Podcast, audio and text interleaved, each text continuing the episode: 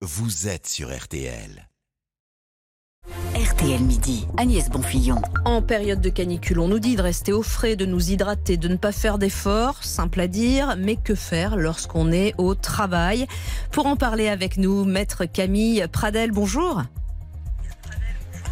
Bonjour. Euh, du cabinet Pradel spécialisé dans le domaine de la santé au travail. Alors maître, que dit la loi très exactement Et que dit le Code du travail en cas de canicule?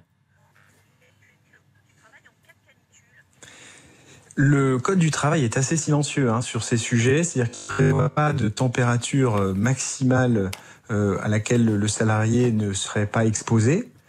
Euh, par contre, il y a des principes généraux très forts.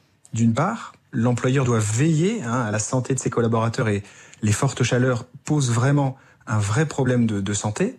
Et puis, l'employeur doit mettre à la disposition du salarié de l'eau potable. Et dans le BTP, c'est 3 litres, c'est précisé par jour. Et par ailleurs, il y a des EPI, vous savez, des équipements de protection individuelle qui doivent être donnés, Et, fournis aux collaborateurs par l'employeur.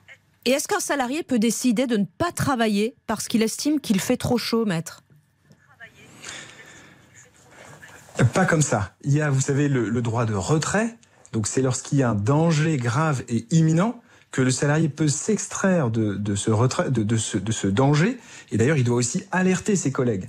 Alors sur euh, les, températures les plus fortes, ça c'est évident que peut y avoir un sujet. Euh, Quelqu'un qui serait euh, sous, exposé à 45 degrés, vous voyez, sous une baie vitrée, il y a potentiellement vraiment un vrai sujet de santé. Mais comme ça, le, le, la chaleur torride de la canicule en soi ne justifie pas le retrait.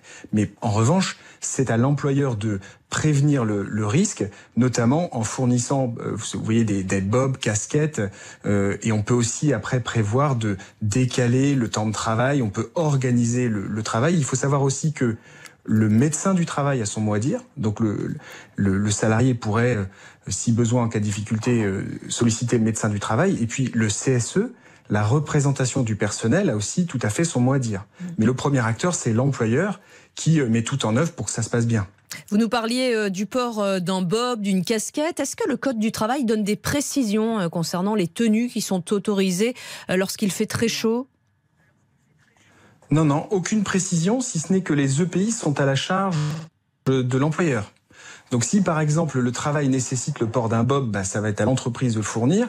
Et on pourrait même aller plus loin. Euh, S'il y a des lunettes de soleil nécessaires du fait du travail, eh bien c'est à l'entreprise. Désolé maître, on est en train de, vous perdre. Maître Camille euh, Pradel, merci beaucoup euh, d'avoir été avec nous ce midi sur RTL. Maître Camille Pradel du cabinet Pradel, spécialisé dans le domaine de la santé au travail.